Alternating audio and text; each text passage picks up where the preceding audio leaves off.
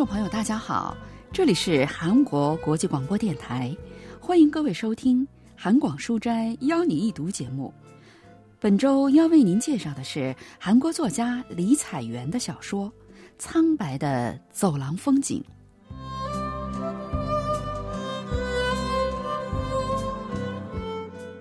荣植盯着眼前的那捆钞票看了好久，这些钞票就好像是自己三十年职场生涯的一个见证，不由得感到一丝欣慰。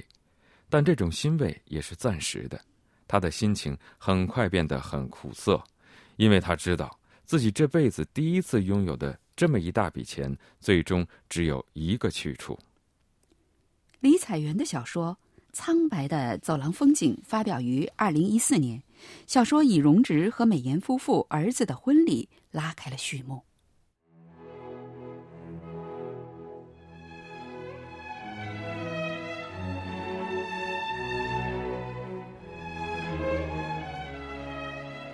因为新郎新娘都在留学，结婚典礼是在他们放假的时候举行的，所以省去了很多准备仪式的过程，连婚戒都是新人们自己准备的。而且还不需要准备婚房，这又节省了一大笔钱。新郎是荣植和美妍夫妇的儿子，他从小到大读书一直都拿奖学金，连留学也是拿到奖学金后出去的。对于这对经济窘迫的夫妻来说，这无疑是个非常值得感谢的孩子。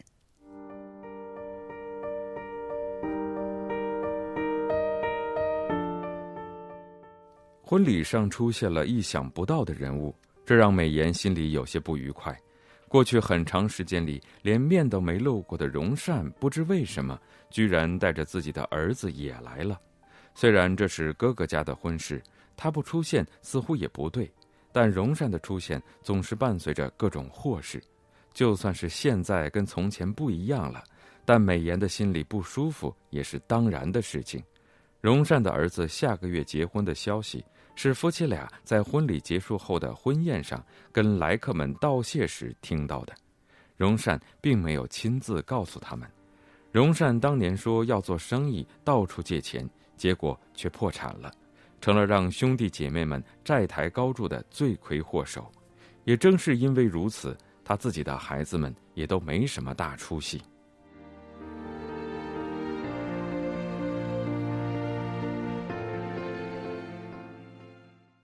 荣善让家人们背上了沉重的负债，自己却从来没有还过，而且不仅不打算还债，还没有任何愧疚之情。他振振有词地说：“只是运气不好罢了，自己没有错。”还说欠的钱以后一定一次性全还清。这让被荣善的债务压得喘不过气来的荣植和美妍夫妇感到非常无语。实际上，荣植和美妍夫妇过去的三十年，可以说是代替荣善还债的三十年。所以，这次儿子婚礼收到的礼金，对他们来说算得上是久违的一笔巨款。虽然他们都知道这钱最终也都会用来还债，但美妍几天来动不动就去摸摸这笔钱，似乎沉醉在了金钱的气味当中。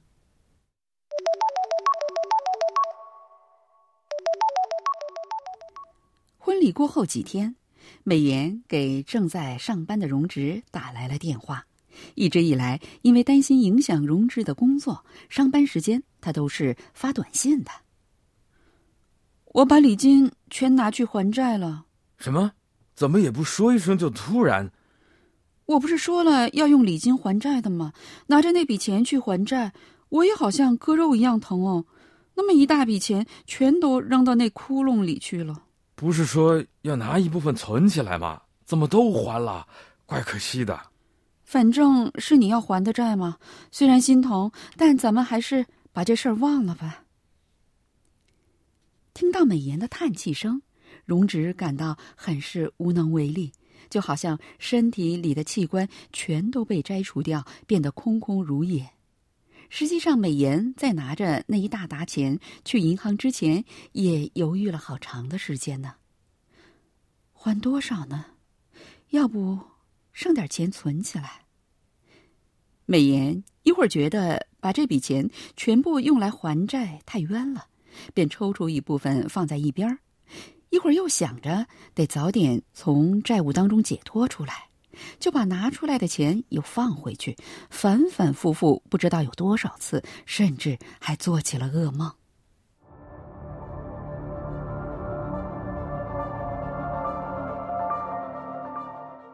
出门前正在化妆的美颜，不经意瞥了一眼化妆台下面，突然发现有个全身是毛、发着红光的物体蜷缩在那里。让他感到毛骨悚然。这时，一条巨大的狗从房间里慢吞吞的走出来，想要跟着美元出去。这狗也给人一种不祥之感。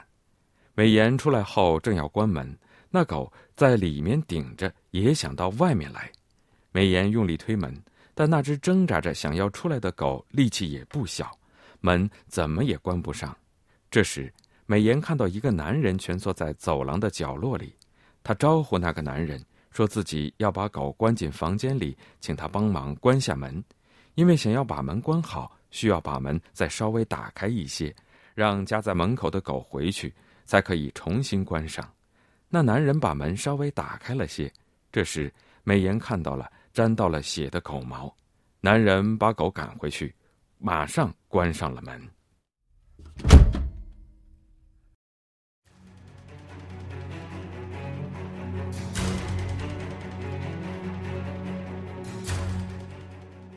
男人卑微的笑着走上前来，美颜吓得后退了几步，一边打开钱包，一边对他说：“如果需要钱的话，尽管拿走。”男人把钱从钱包里拿出来后，突然变得恭敬起来，说了声谢谢后消失了。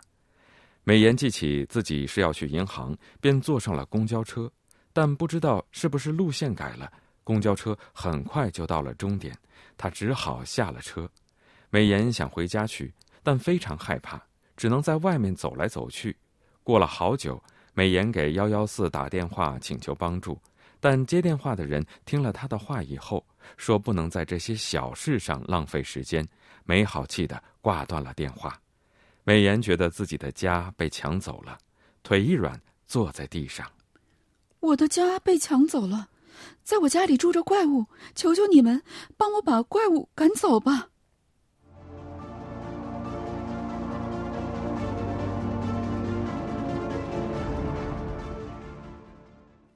美颜哭着从梦中醒过来，折磨着美颜的噩梦到底是什么呢？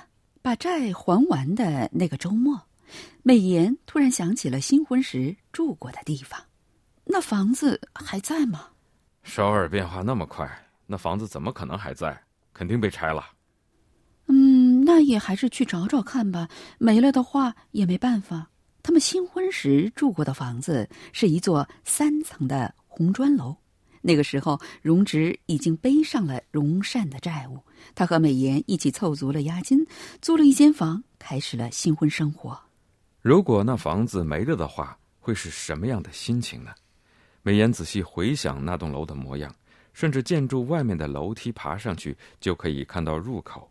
进去后，中间是走廊，两边各有三个房间，一共可以住六户人家。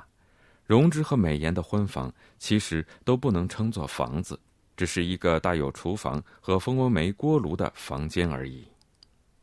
荣植和美妍夫妇去寻找他们新婚时住过的地方，那个地方在首尔和京畿道的交界之处。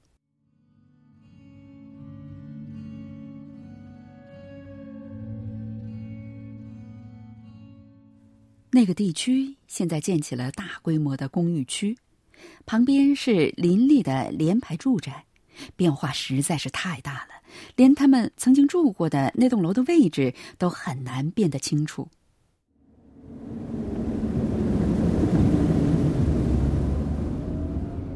就在他们开着车从联排住宅中穿过的时候，一座很老的红砖小楼映入了眼帘，好像是那里啊，是那座楼，商街住宅三零二号。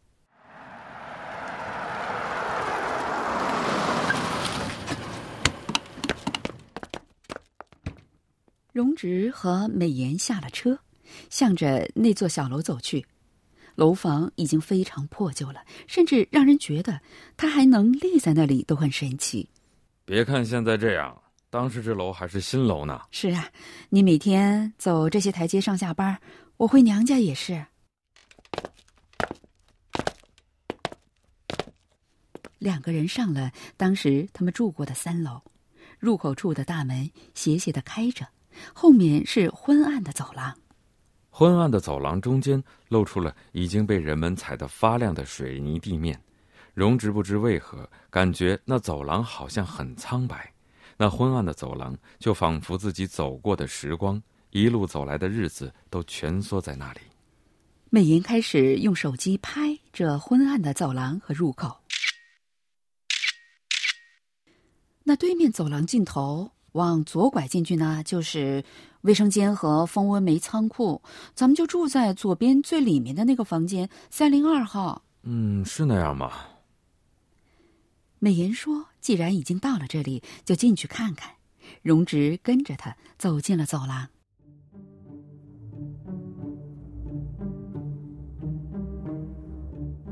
美颜一边走一边想：这走廊原来这么窄吗？仍然还有人住在这样的地方啊！我们离开后，还有人一直住在这里啊！这么想着，美颜心里颇为感伤，眼泪开始在眼眶里打转。到了走廊尽头，他们拐向左边，那是连一个人经过都有些窄的空间。三扇卫生间的门和旁边的仓库，唤起了他们更多的记忆。对吧？就是这里，卫生间有三个。我们当时蜂窝煤不够用的话呢，就只能冻得发抖了。是吗？荣植装作已经记不清当时的事情了，也可能是他不想记起，所以抹去了那时的记忆，因此真的记不起来了。当时荣植的工资被荣善当做他自己的一样，随心所欲的用掉了。这事情后来才被美颜知道，因为没钱，美颜连孩子的衣服都没能准备充足。更不用说出门时穿的宝宝服了，因为荣善预支了荣植的工资，美颜只能靠很少的钱来维持生活。美颜不能相信自己在这个房间里养大了孩子，现在回头去看，当时的一切就好像一场梦，就在这简陋的走廊里留下了自己的新婚时节。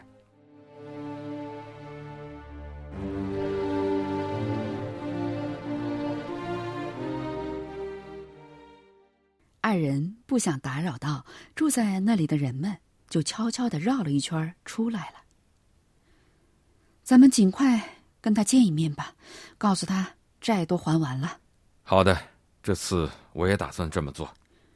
荣植一直偏袒着荣善，不过这次他的语气也变了。荣植的工资每个月都会有一半被扣下还债。美颜无可奈何的同时，有时候也会觉得自己和荣植好像是荣善饲养的动物。因此，美颜觉得担保债务偿还完毕这件事情不能只自己夫妻俩知道，就这么过去。应该把这个事实告诉造成这些苦痛的罪魁祸首，希望从他那里得到哪怕只有一句“对不起，谢谢了”。只要听到这一句话，自己曾经的那些苦难似乎也就能得到一些安慰了。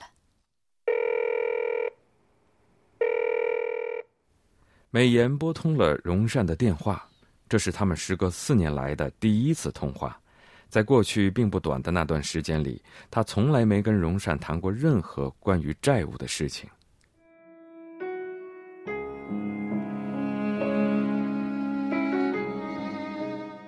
美颜在背上荣善的债务以后，四年前，他第一次跟荣善要求还点钱。那时候，荣善的孩子要结婚了，美颜再一次替荣善还了一笔钱以后，情绪非常低落，所以他对荣善说：“等收到礼金后，能不能还一部分钱？”这话其实也可以看作是一直在替荣善还钱而身心疲惫的美颜发出的呻吟。但荣善不仅没用礼金还债。还一句话都没有，就那么过去了。美颜实在无法理解荣善这个人，自己都那么求他了，哪怕是很少的数额，表示下心意也是可以的，或者不还钱，至少有句道歉的话，总得给个说法。但荣善就是毫无表示。美颜因此感到自己的人生更加悲惨，于是决定接受他就是那样的人，把这件事忘掉。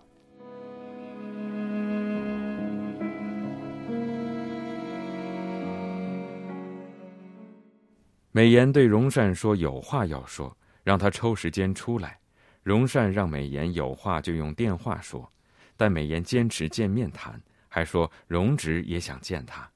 荣善很不愿意的说：“得下周才有时间。”美颜就跟他约好了那天见。美颜一边跟荣善说这次见面后就从债务中完全解脱了，一边挂了电话。过去，美颜一直默默的替荣善还清债务。这次把债务全部还清之后，为什么要跟荣善一定要见面呢？首尔大学国文系教授方敏浩介绍说：“그삼십년동안 자신의빚을아빚을갚아주도록그런데도불구하고三十多年来，荣直、美妍夫妇一直替荣善偿还着债务，但荣善却毫无愧疚之情。 因此，美妍希望能从他那里听到哪怕只有一句稍微有些良心的话。另外，终于可以从妹妹小姑子带来的沉重债务中解脱出来。这对夫妇自然也希望这一情况有所转达，仅此而已。他们甚至连质问荣善：“因为你的债务，看看我们这么多年过的是什么日子，并且要求补偿的想法都没有。” 알아다오거기에대한보상을해해다오라고까지는생각도안했던이두부부였던것이죠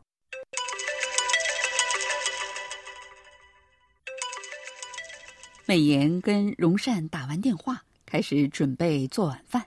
这时手机响了，是个不认识的电话号码。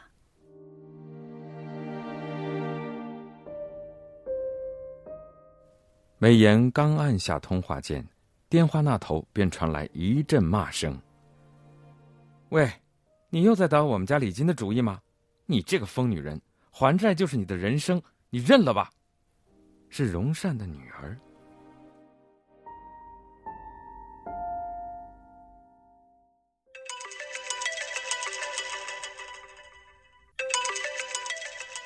美颜挂了电话。但是电话铃声还是不断的响，美妍浑身颤抖着，把手机电池拆下来扔了出去。自己的女儿破口大骂的时候，荣善丝毫没有阻拦的意思。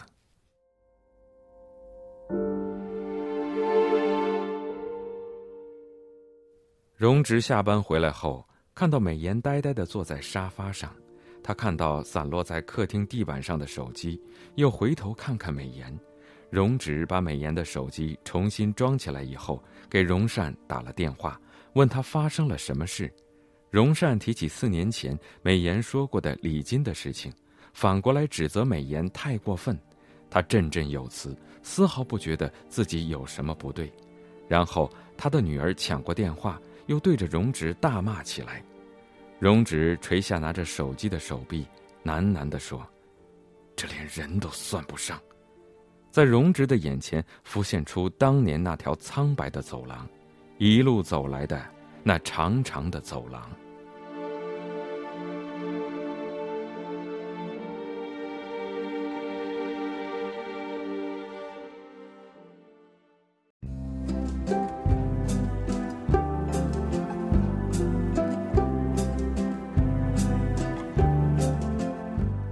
听众朋友，我们在今天的韩广书斋邀你一读节目当中，为您介绍了李彩媛的小说《苍白的走廊风景》。今天的节目是由立新跟小南为您主持的，希望您能喜欢。到这里，韩国国际广播电台一个小时的中国语节目就全部播送完了，感谢您的收听，再会。